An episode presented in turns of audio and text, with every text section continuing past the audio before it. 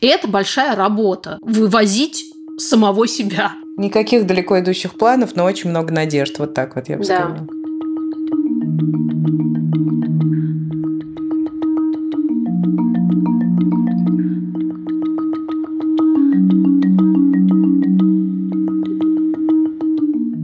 Привет! Привет. Это подкаст «Никакого правильно» студии «Либо-либо». Меня зовут Маша Карнович-Ула. Меня зовут Ксения Красильникова. Мы тут давно, кстати, не напоминали, о чем мы и зачем мы. Кстати, мы недавно перешагнули отметку в 100 эпизодов. И пролюбили ее, да? Прохитрили, я бы так сказала. Мгм. Исторически мы подкаст о ментальном здоровье, родительстве, дестигматизации и гуманизме. По-моему, раньше не звучало это слово. Да, раньше у нас были права женщин на этом месте, но как-то расширилась повесточка за последнее время. Но права женщины – это права человека, поэтому, Да. строго говоря, ничего не изменилось. Да, у нас подкаст с очень конкретным феминистическим и феминистским уклоном. Другой вопрос, что события, которые стали происходить в 2022 году, весь прогрессивный фем-дискурс существенно отбросили назад. Но мы как-то подумали, что если у нас есть какие-нибудь возможности еще, то это как минимум говорить, Говорить то, что мы думаем, и говорить. и говорить. Еще мы зовем в гости людей, которые нам нравятся. Есть у нас такая привилегия начать коммуникацию с рассказа о том, какие мы классные, как у нас полтора миллиона прослушиваний, Ой, это давно-давно, я думаю, сейчас уже гораздо больше. как у нас гораздо больше, чем полтора миллиона прослушиваний. Блин, э, извините.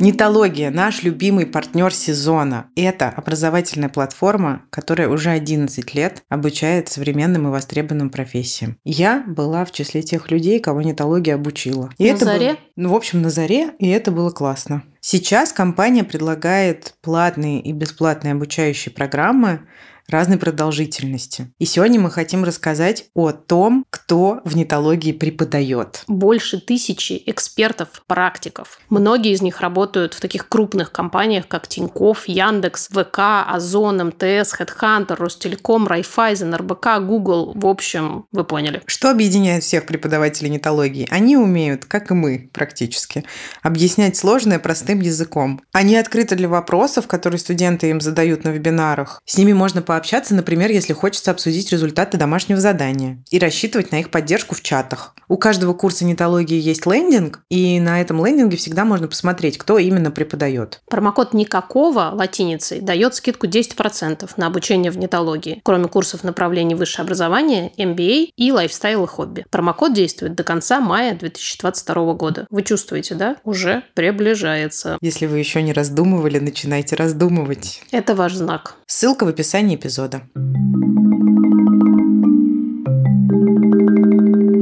Была моя такая маленькая голубая мечта – пригласить эту женщину к нам в подкаст. И я вела длительную, не побоюсь этого слова, подпольную работу. И вот, наконец-то, она, это моя работа, увенчалась успехом. И сегодня с нами Сегодня с нами Ольга Кравцова.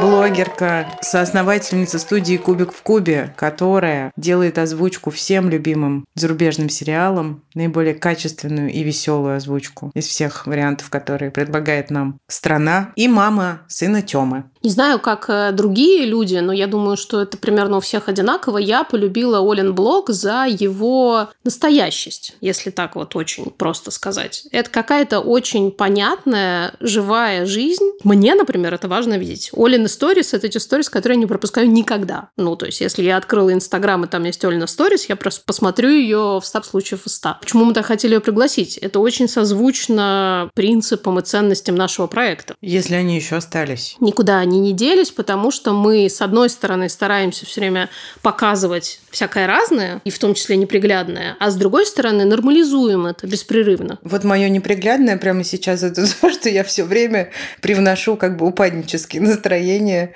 во все, что я говорю и делаю. Несмотря на мои попытки найти слова для того, чтобы поддержать многих людей, мне не удается поддержать саму себя. И я часто сейчас наталкиваюсь на ощущение все равно бесполезности, бессилия насилия. Но мы действительно всегда честно говорили, что думаем, что чувствуем. И как раз, наверное, действительно одна из наших ценностей таких показывать жизнь без прикрас по возможности. Mентальное здоровье без прикрас. А, родительство с разных его сторон. Именно об этом мы сегодня и будем говорить с Олей. Как забота о своем ментальном здоровье иногда становится главной задачей какого-то конкретного человека. Почему это не про эгоизм, не про слабость, не про блажь, а иногда ровно наоборот, про силу, стойкость, про смелость. Мы решили поговорить об этом с Олей, потому что некоторое время назад Оля начала рассказывать о своем опыте ментальных трудностей в своем блоге, о своем обращении к психиатру, о начале приема препаратов. Тут у меня была такая мысль. Как будто бы все эти разговоры о том, что мы снимаем стигму с ментальных расстройств, о том, что мы утверждаем, что мировое научное сообщество говорит нам, депрессия – это реальность, другие ментальные расстройства – это реальность, их можно вылечить, они не значат, что ты плохой человек.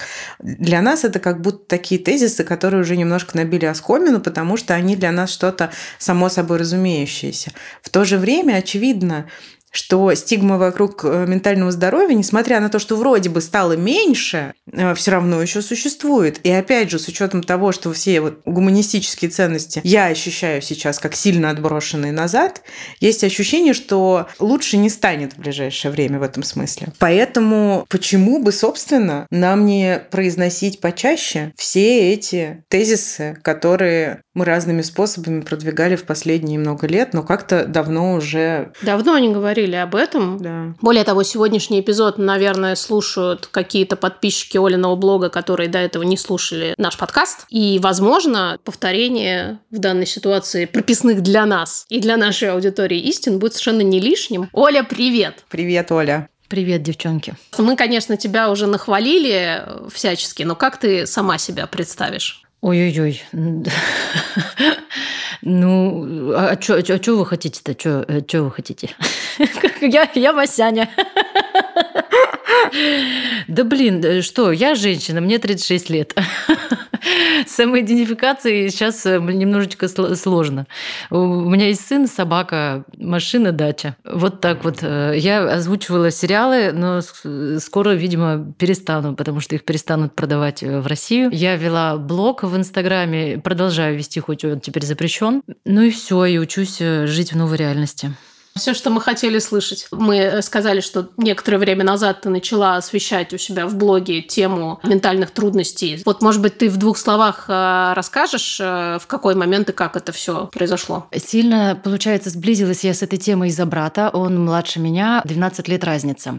Я живу в Питере, и он переехал сюда лет пять назад. Я его единственный здесь родственник, ну, такой типа старший, сестра, которая уже твердо стоит на ногах. И я немножко иногда ему, наверное, была как мама, но последние два года вот он начал сыпаться. А я как раз была в терапии и пошла, типа, все, мне никаких созависимые отношения не нужны. Я э, ему не мама, я ему сестра, и его проблемы не мои проблемы. И получается, у него тогда начиналась депрессия, а я тогда э, выстроила границы длиною просто э, как, э, не знаю, длинные, длинные, прочные, твердые границы, через которые даже брат не мог пробраться. И вот, и ему было плохо, плохо. Ну, все казалось, что это потому, что он что-то там вот прокрастинирует как раз, раз э, не туда пошел учиться, куда хотел, капризничает, э, рассчитывал, что он, у него все будет сразу готовое, а у него ничего, ну, а так не получается. И последние, наверное, полгода э, стало понятно, что там все сложнее. Ему не помогала психотерапия обычная. Мы нашли ему психиатра. Он полгода пил антидепрессанты, они ему тоже не помогали. Ну и все. И, грубо говоря, получается, полгода назад, вот я там несколько месяцев назад встретилась с этим прям лицом к лицу, что вот это вот состояние унылое, унылая, апатичная, тревожная, э, самоедская, которая есть у моего брата. Это депрессия. Вот как она выглядит. Очевидно, у моего отца была такая же. Мне страшно было его видеть в таком состоянии. Угу. Мне угу. казалось, что это топит и меня тоже. Но все равно я как могла, то есть все равно с какой-то дистанцией, не сливаясь с ним в одного человека, держа в голове, что он взрослый, и это не моя ответственность, его состояние, но я могу там чем-то помочь. У меня друзья есть, которые пьют антидепрессанты. Ну, то есть вот я вижу, что ему плохо, и знаю таких людей, которым плохо, и им еще не попался человек, который скажет, да, это болезнь, ее просто надо вылечить. Вот, поэтому решила про это в Инстаграме рассказать. Столкнулась там я тогда тоже с вот этими, которые пишут, надо в баню сходить, вот отвар лаврового листа, который поможет. Э, но, честно говоря, сильно больше было людей, я даже не ожидала такой лавины. Это как угу. вот однажды я подняла в Инстаграме года три назад тему «Били ли вас родители?» и Я охренела от угу. этих историй. И вот также это была вторая такая волна. Как много родителей, у которых дети с депрессиями, жены, у которых мужья с депрессиями, и просто люди, которые сами с депрессиями, там 10 лет на одном препарате, там лежали в больницах с одним, с другим, с третьим. Я не ожидала.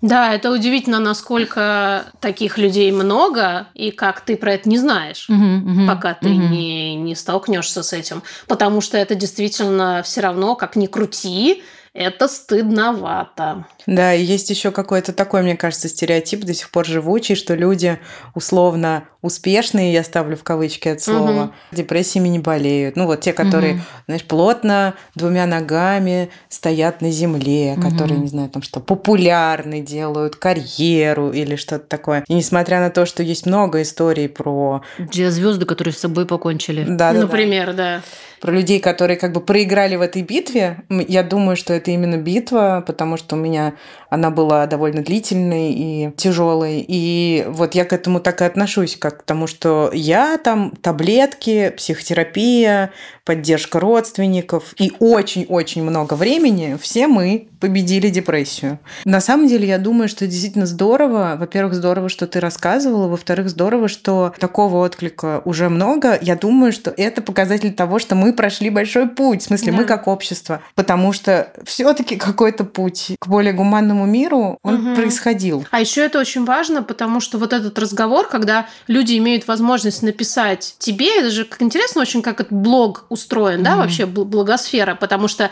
это ведь совершенно незнакомые люди, которые начинают казаться своими. mm Вот это ощущение, когда кто-то свой признался вот в чем-то таком, что ты сам ощущаешь как немножечко стыдноватое, да. это большое облегчение. Наука говорит, что социальная изоляция самый плохой предиктор лечения депрессии. Чем более ты изолирован от других людей, тем меньше у тебя шансов вылечиться. mm И, соответственно, когда ты шлешь вот такой сигнал, показываешь вот э, со своей стороны, что да, так бывает, да, вот это вот так вот и так устроено. И люди начинают писать тебе в ответ, они в этот момент на самом деле делают чуть больше, чем просто делятся с тобой. Они на самом деле в этот момент приближаются к своему собственному какому-то порядку и гармонии. Это очень сильно помогает, э, когда они говорят, да, я тебя вижу и вижу твою проблему. То, что ты вот сейчас сказала, Маш, это как раз то, что начало со мной происходить даже. Вот когда началась и через там три дня моя психика не выдержала, и меня начало накрывать сильно, я реально стала отмораживаться. Я сидела с людьми и молчала, просто укутавшись в, э, в одеяло. Я даже пришла на прием к своему терапевту да. и просто молчала. И она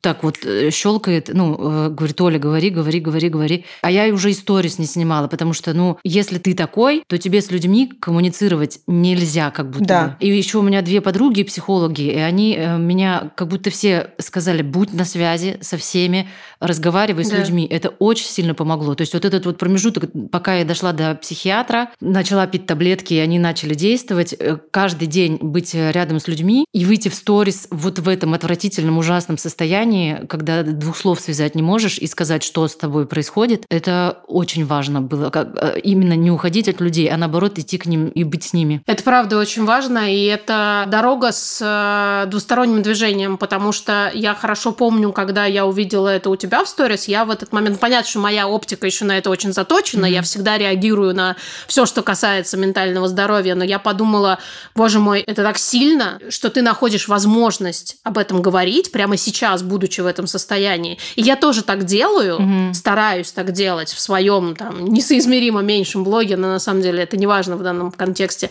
потому что потом я получаю кучу отзывов, спасибо, что ты вот именно сейчас делишься. Не тогда, когда уже все хорошо, не тогда, когда там ты такая вся нарядная, угу. как это часто опять же бывает в Инстаграме, а прямо сейчас, вот на дне, в этой прямой самой жопе ты рассказываешь, что жопа существует, я на... в ней сейчас, да, и машешь оттуда рукой. Я даже, честно говоря, скажу, что это вообще было единственное единственный мост, э, который меня тянул в нормальную жизнь и в нормальное состояние. Я все перепробовала. Отжиматься, приседать, плавать в бассейне, дышать, сокращать мышцы. Но внутренне хотелось закрыться и спрятаться, лечь и умереть. Но я вот эту руку протянула, и это единственное вообще, что вытягивало реально то, что другие люди э, на той стороне есть, и, и я им нужна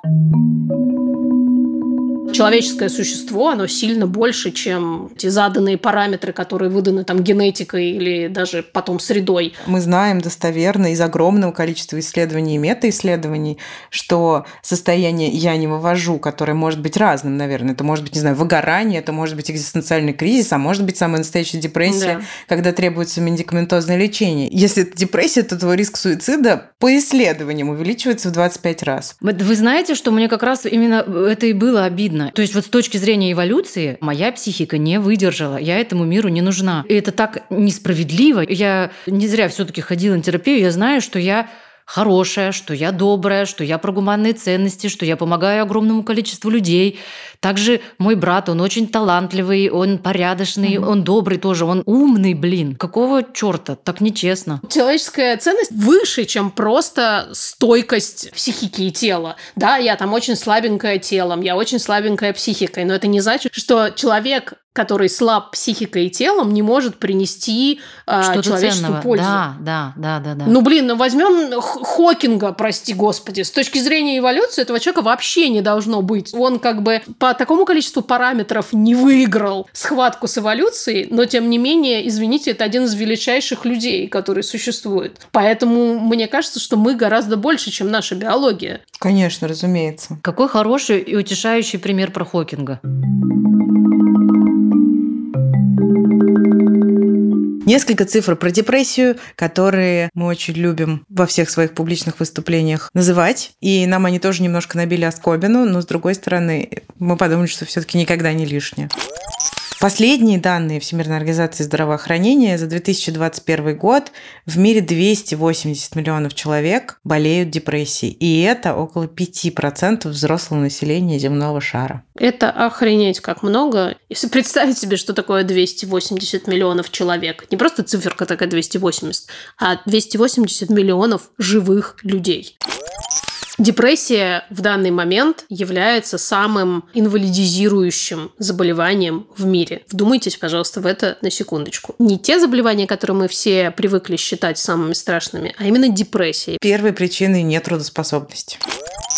Наша любименькая. Наша любименькая. Женщины болеют депрессией чаще, чем мужчины. И больше общий консенсус такой, что депрессия может возникнуть после того, как жизнь тебя ударила э, лопатой по лицу. Как сейчас, например. Да. То есть, да, еще один из фактов – это что сложные жизненные события депрессию часто триггерят.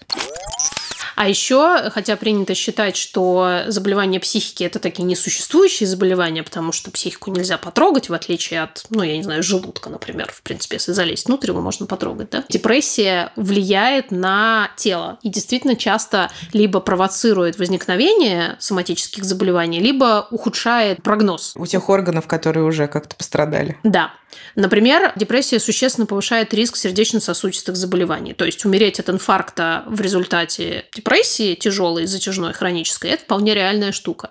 Снижает активность иммунной системы. Может вызывать хронические боли без явных органических причин. И мы когда-нибудь обязательно сделаем эпизод про так называемую соматизированную депрессию, потому что вообще бывает так, что ментально она проявляется минимально или так, что человек не замечает. А вот боли при этом неясного происхождения сопровождают человека человека месяцами, иногда даже годами, прежде чем он дойдет до психиатра, который обнаружит, что это депрессия. Такое бывает. Да, еще э, это, например, для меня была новость. Э, депрессия повышает риск диабета второго типа. Даже самое страшное, чего боится, мне кажется, абсолютное большинство людей на Земле, это повышенные риски заболевания различными видами рака и худший прогноз по выживаемости. То есть, если у человека уже есть онкологическое заболевание и при этом добавляется депрессия, то его шансы на ремиссию стремительно снижаются. Помимо того, что депрессия в 25 раз увеличивает риск суицида, можно еще сказать, что от суицида погибает больше 700 тысяч человек каждый год. Если брать возрастную группу от 15 до 29 лет, то по данным ВОЗ в ней четвертая по популярности причина смерти – это как раз суицид. Те, кого принято называть в самом расцвете сил. Самый такой просто сок жизни. Маша уже упоминала пандемию, которая ударила по ментальному здоровью лопатой по ментальному здоровью планеты, я бы сказала, метеоритом. А вот сейчас ученые уже используют понятие мультикризис, имея в виду ситуацию в мире, в которой практически все население планеты так или иначе страдает от очень многих общих для всех факторов. Это та же самая пандемия, которая нифига не закончилась, которая сейчас идет и которую мы все свидетельствуем. Ну и еще к этому понятию мультикризиса относят э, изменение климата и разнообразные экологические экологические проблемы. И все эти штуки объединяются как такие экзистенциальные угрозы, то есть угрозы человеческому существованию, которые влияют на нас всех на ментальном уровне. И, возможно, это даже в истории человечества такая ситуация, еще во многом потому, что мы обо всем об этом знаем, у нас постоянная экспозиция ко всему происходящему, к страшным э, трагедиям, к огромному количеству смертей, потерь, утрат, жутких событий. И многие из нас переживают такие события сами. Возможно, Возможно, мы никогда не были как человечество в такой точке. Как же нам повезло. О да. Вот этот мультикризис, разумеется, привел к тому и продолжает приводить к тому, что спрос на услуги, связанные с ментальным здоровьем, растет. Я думала о том, что такой извращенно хорошей новостью как раз и может быть тот факт, что люди начинают больше заботиться о своем ментальном здоровье просто потому, что жизнь не оставляет другого выбора. А так как больше людей вынуждены обращаться за психиатрической, психотерапевтической помощью, то, наверное, и стигмы должно становиться меньше. Не знаю, к чему нас это приведет, но как-то хвататься за это почему-то хочется, потому что хочется ухватиться хоть за что-нибудь. Абсолютно. Мы исходим из того, вроде как мы все втроем здесь с этим согласны, что забота о себе – это необходимое условие просто продолжения существования. А это существование, вероятно, нужно не только нам самим, но и людям вокруг, например, детям, например, друзьям, близким родственникам и еще людям, которым становится проще от того факта, что мы что-то говорим. А с другой стороны, я правда сталкиваюсь с тем, что как бы моя забота обо мне в этом случае, вот когда сейчас все вокруг рушится на бытовом уровне, не знаю, рушатся дома, рушатся жизни, рушатся представления людей о том, что будет дальше, рушится будущее. И на экзистенциальном, как будто бы оказалось ненужным все, что было, то мне временами кажется, что это как бы эгоизм. Вот причем здесь я и, и то, что происходит. Если, условно говоря, моя жизнь, хоть и сильно изменившаяся, пока формально очень благополучна. Ну, в смысле, вот у меня есть, не знаю, знаю, кровать, на которой мы с Машей можем сидеть и записывать подкаст. И ребенок у меня ходит и улыбается. А ну, мы в безопасности. Да. Ну да, но эта мысль топит.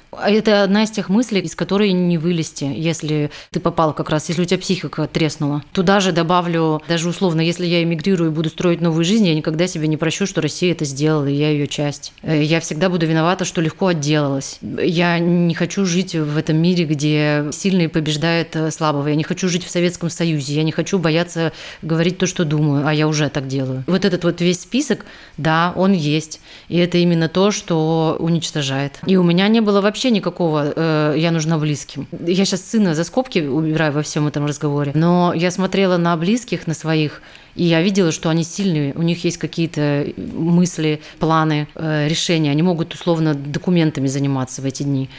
Я э, неделю сидела перед ноутбуком, не могла заявку на загранпаспорт э, отправить. Mm-hmm. Пока ко мне не приехала подруга, и то, когда она приехала, она час со мной сидела, я просто в монитор смотрела и, и, и тонула дальше. То есть она этого даже не видит. И когда я ей потом рассказала, она говорит, я даже не понимаю, я думала, ты просто сидишь, не хочешь делать, а ну, ты прям тонешь, и, и этого никто не видит, как ты тонешь в черной, мутной, густой очень жиже. Э, со, со стороны это не видно. Да, это есть, но это тревожные кнопочки Про близких я еще думаю, что когда ты вот на самом дне, а мы вот все были на самом дне, под самым дном я подразумеваю вот это вот момент, когда у тебя появляются не просто суицидальные мысли, а суицидальные намерения, mm-hmm. да, когда ты начинаешь прям mm-hmm. уже об этом размышлять серьезно. Ну, когда это кажется единственным логичным решением, правильно? И в этот момент ты как раз про своих близких, и так часто бывает, начинаешь как раз думать, господи, да им будет лучше без меня. Ну, то есть mm-hmm. понятно, что mm-hmm. будет тяжело, там, э, это все страшно и прочее, прочее, но ты понимаешь, но тащить меня, вот эту адскую обузу, mm-hmm. когда ты какое-то реально вот это безвольное черное ничто. Слабое звено, ненужное с точки зрения эволюции. Да, опять же, да. Я не хочу такого людям, которых я люблю. Меня, например, в этой ситуации держало только через разум, через когнитивные штуки, которые, слава богу, не отказали, потому что другой частью своего вот этого еще более-менее держащегося сознания я понимала, что ну нет, ну как бы смерть мамы для моего сына ну никогда не будет благом. Какая бы я ни была, в каком бы я состоянии ни была, ему не будет лучше от того, что его мама еще и с собой покончит, да, не просто там как-то умрет, а с собой покончит. И дальше, соответственно, в какой-то момент с помощью таблеток, еще чего-то, ты находишь вот эту вот какую-то кочку, на которую ты встаешь, и дальше думаешь, что я могу сделать для того, чтобы не просто быть вот этой жижей, да, и быть в этой жиже, а все-таки выползти. И вот этой кочкой как раз действительно я соглашаюсь с этой мыслью, мне хочется произнести, может быть, само решение начать себе помогать. помогать. В общем-то, каким угодно способом. Вот ты видишь, ты рассказываешь, как долго ты искал и сколько всего ты перепробовала, и это очень круто. Мне здесь хочется сослаться, опять же, на исследования, которые говорят, что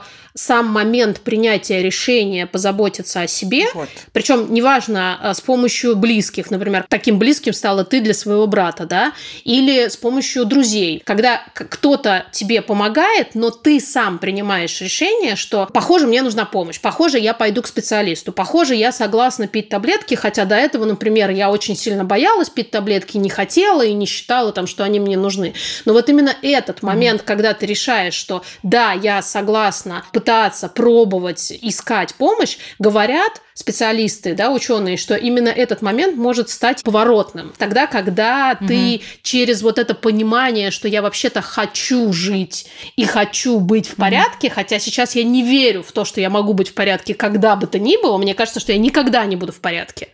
Но какой-то частью своего мозга я еще держусь за мысль, что вообще-то это возможно. Но есть шанс. И вот в этот момент э, ты как бы поворачиваешь в сторону света и начинаешь из этой жижи выплывать. Вот расскажи про это, как у тебя это было. Я очень, очень согласна, что именно так и было, тоже по ощущениям. Смотри, я в эту неделю э, была во-первых, я ее помню очень сильно, как в тумане. Я помню, что э, было легче, если, например, рядом сын, и он просит, давай свози меня в развлекательный центр, я там на батутах попрыгаю.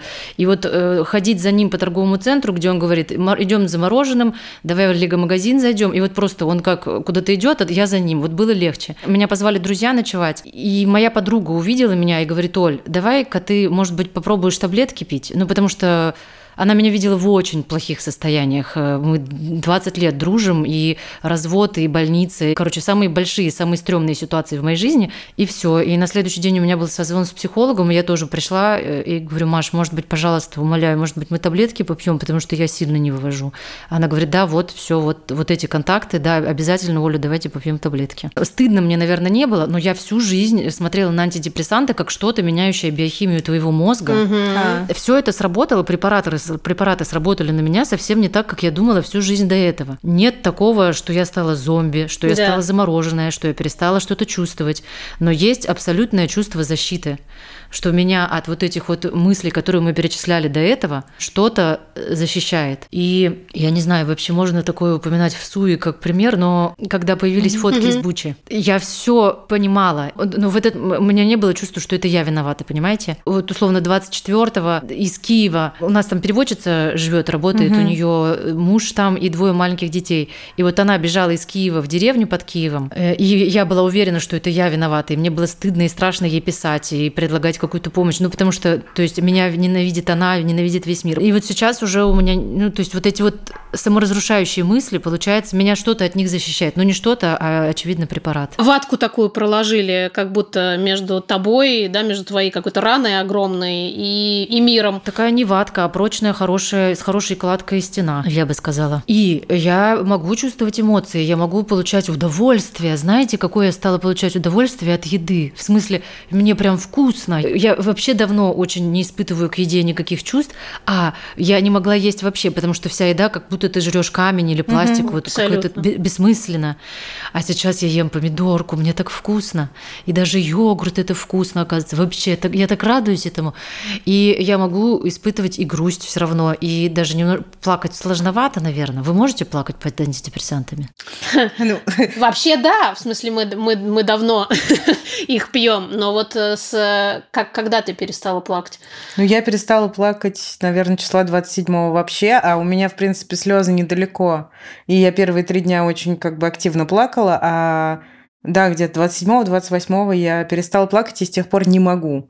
И я думаю, что это, как угу. в моем случае, не с таблетками связано, а с такой какой-то странной реакцией психики, потому что я-то знаю, что угу. плакать нужно. Да. Я знаю, что в такой ситуации очень важен вот этот релиз. Да. Но я ничего не могу сделать. Вот у меня прям слезы подступают, я их чувствую, а лица, они не льются. Я прямо обрыдалась э, накануне нашего отъезда, и все. И после этого один раз, по-моему, я заплакала, и то не помню. То есть это режим собранности какой-то какой-то, да, получается у нас? Ну, это, видимо, мобилизация психики да. какая-то. Вначале мы столкнулись с ужасом, и это хорошо, что мы, на самом деле, не отморозились в этот момент, потому что а, вот Петрановская об этом говорит, да, чем дольше мы застреваем в стадии отрицания, угу. тем тяжелее будет выйти. Те люди, которых максимально быстро придавило, хотя это было очень тяжело, но по факту это более надежный план по выходу в итоге. Потому что люди, которые застряли в стадии отрицания, у них потом что-то типа похмелья будет, ну, гораздо гораздо более тяжелого. Да. Но после вот того, как нас придавило, психика же не может все время быть в этом состоянии, она пытается мобилизоваться. И мы сейчас э, угу. в этом мобилизованном состоянии, потому что мы все ждем. Да, мы же, наверное, так же, как ну, ну, мы все, ты так, наверное, все так делают. Каждое утро ты там открываешь э, телеграм и надеешься там увидеть ту самую новость, да, и думаешь, вот тогда-то я наконец-то смогу выдохнуть. Но да. этот момент все никак не приходит. Сейчас будет по-настоящему веселая впервые за долгое время реклама. Но когда я это услышала, я поняла, что я не могу не дать вам услышать это тоже. Дело в том, что наш друг, подруга, компания Aviasales ведет телеграм-канал, который мы уже несколько эпизодов рекламируем и вам о нем рассказываем. Там, помимо всяких новостей о том, куда и как сейчас можно улететь, какие авиакомпании как работают, э, какие ограничения действуют и перестают действовать, и также всяких классных материалов и подборок, вот помимо всего этого, там теперь появились голосовые сообщения. И сейчас вы просто одно из них послушаете. Друзья, всем запоздало привет. Ситуация следующая. Наступила пятница, Спинки офисных кресел игриво откинуты назад, часы медленно отсчитывают минуты до конца рабочего дня. Новостей на этой неделе было много, но давайте вспомним самую важную – Россия отменила коронавирусные ограничения на полеты в 52 страны. Все перечислять не будем, выберем самые для нас важные. Это Афганистан, Зимбабве и КНДР. В общем, ключевые российские курорты. К слову про КНДР. Напоминаем, что мы есть не только в Телеграме, но также во Вконтакте и Одноклассниках. Подписывайтесь и ставьте классы, лайки и в общем, нажимайте на все кнопки, которые там возможны. Ну и хороших выходных, много не пейте, хотя соблазн, конечно, велик.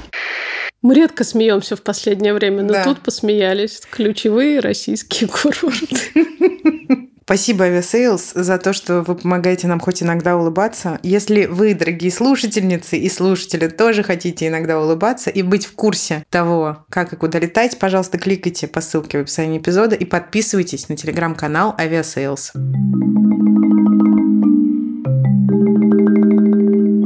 Ужасно здорово, всегда интересно, как похоже люди описывают и состояние депрессии, хотя бывают разные там детали, но вот эта вот тема того, что тебя куда-то засасывает, что оно темное, что оно вязкое, что оно, что ты на каком-то дне, оно чаще звучит у огромного количества людей. И насколько похоже люди описывают состояние вот начала выздоровления. Точно так же, как принято считать, что антидепрессанты – это транквилизаторы, и они превращают тебя в что-то вроде овоща. Да, но то... антидепрессанты в реальности не влияют на эмоции. Да, абсолютно. Точно так же принято считать, что когда ты выходишь из депрессии, у тебя начинаются просто какие-то, как будто ты на ЛСД.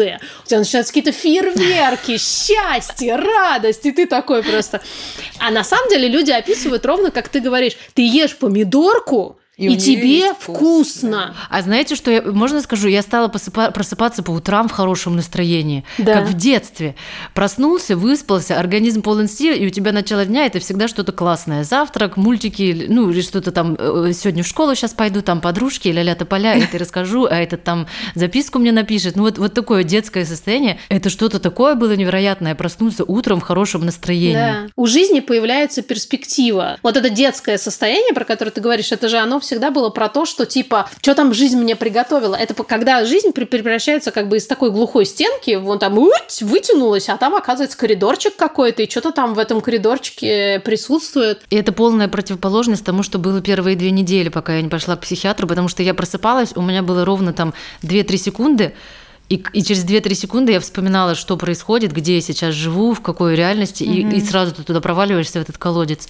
У вас тоже такое было, получается, да? Ну да, у меня сейчас временами возникает снова, но тут мне сложно уже отделить там какие-то биохимические процессы в мозге от просто ужаса самой этой реальности, потому что мне очень сложно да. поверить, что такое возможно вообще, что все это вообще возможно, что все это люди пытаются легитимизировать, они пытаются сказать, что это нормально, что так должно быть, что это, блин, благо. Ну, короче, я начинаю заводиться. Но я вспоминаю сейчас э, человека по имени Эндрю Соломон. Он написал совершенно величайшую книгу «Демон полуденный». Он журналист. Журналист и писатель. И писатель, да. Он сказал такую важную штуку, что противоположность депрессии – это не счастье. Противоположность депрессии – это витальность. То есть вот Маша сказала, да. что когда в жизни есть перспектива, а я бы, может быть, еще даже сказала, что в жизни есть жизнь. Да. И да. как бы она может быть совершенно разной, и в ней есть место поддастся совершенно разным эмоциям. Да. И в том числе переживанию грусти, тоски, печали, горя. Но она, тем не менее, не вязкая мгла. Ты ее можешь да. выносить, эту жизнь, в том числе ее сложные эмоции, с одной стороны, ты можешь выносить,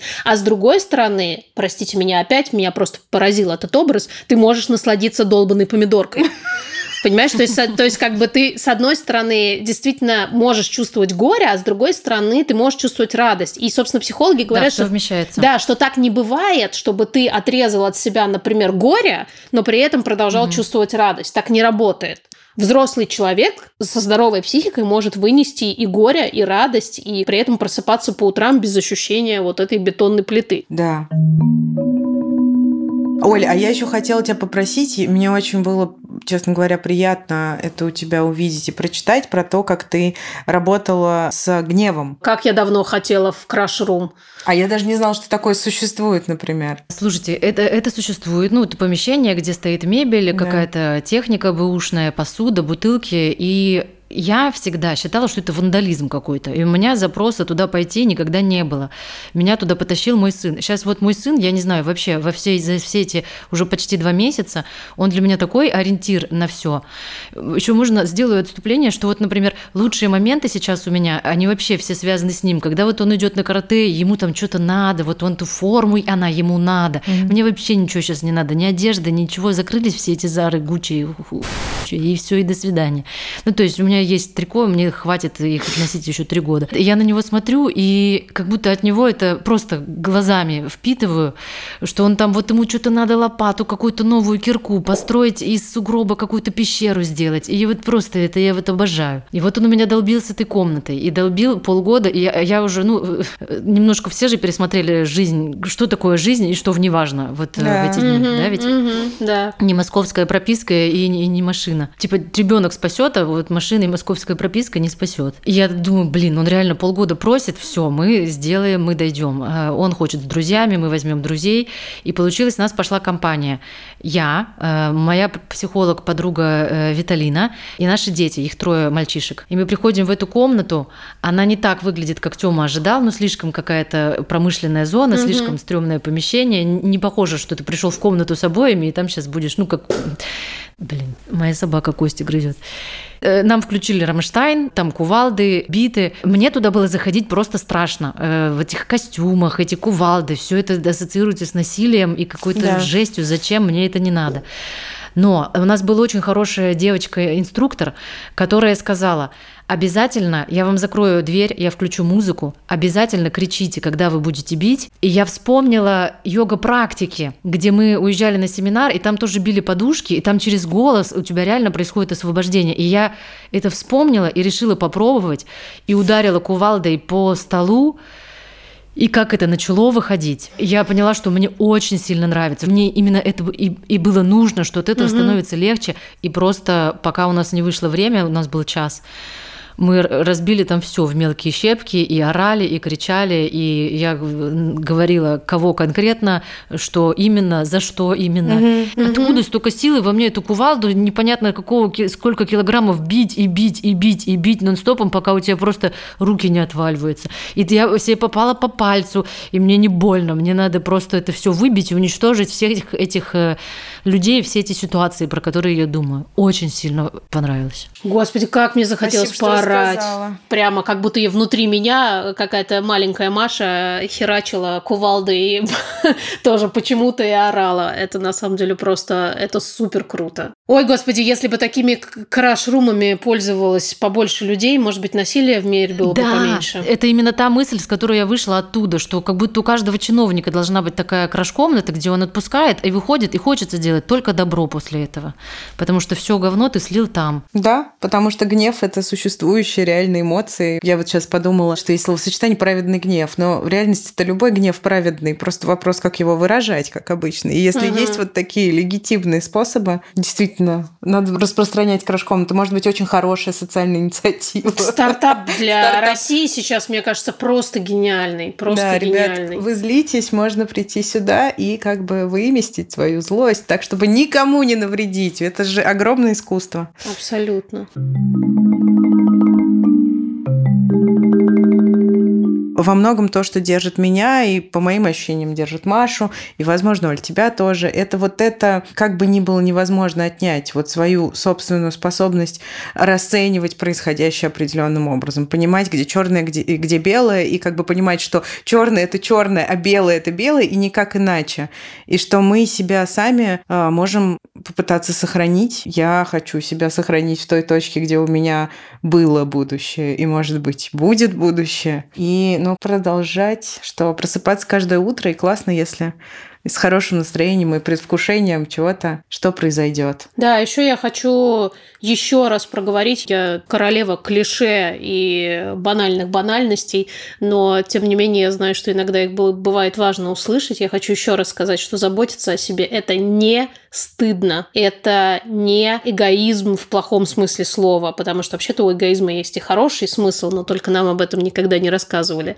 Mm-hmm. Это базовая необходимость, и мы действительно должны это в первую очередь себе, потому что если уж мы живем, то все-таки, мне кажется, наша задача стараться делать это не только так, чтобы не приносить никому зла, но еще и чтобы вообще-то иметь возможность генерить добро.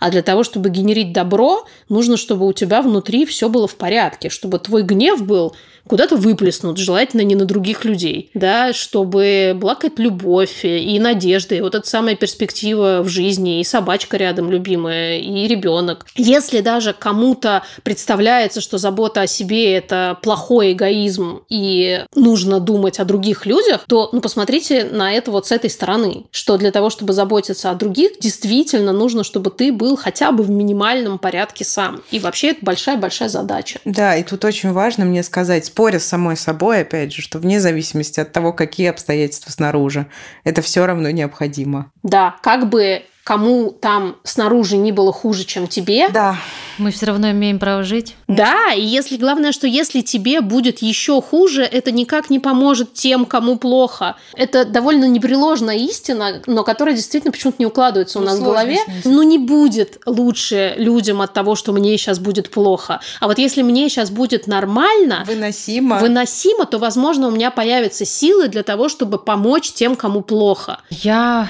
очень рада, что мне удалось отвоевать себе право жить дальше. И я вижу, что у многих людей это право еще не присвоено, но я хочу это транслировать. Хоть все равно иногда подкрадываются и, и стыд, и, и, и вина, и бессмысленность, но это какие-то черви все-таки. Это черви, э, черви смерти, идите в жопу.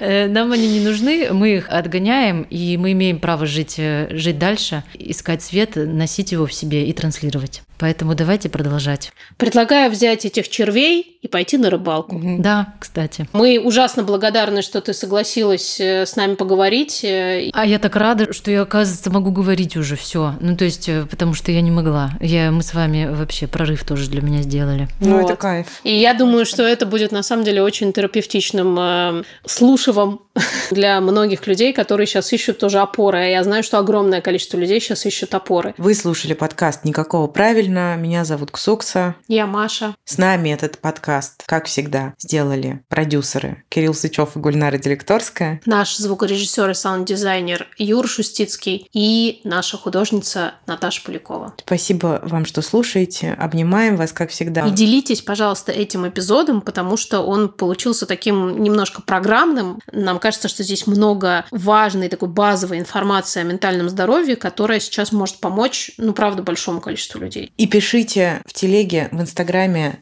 И везде, где найдете, можете даже на стене нам что-нибудь написать. и прислать фотографию. Только- Мы, мы любим. Аккуратно 5 звездочек не ставьте, а то Восемь звездочек особенно не плохо ставьте. закончится. Через пробел. Лучше ставьте 5 в приложении Apple подкаста. За это пока не сажают.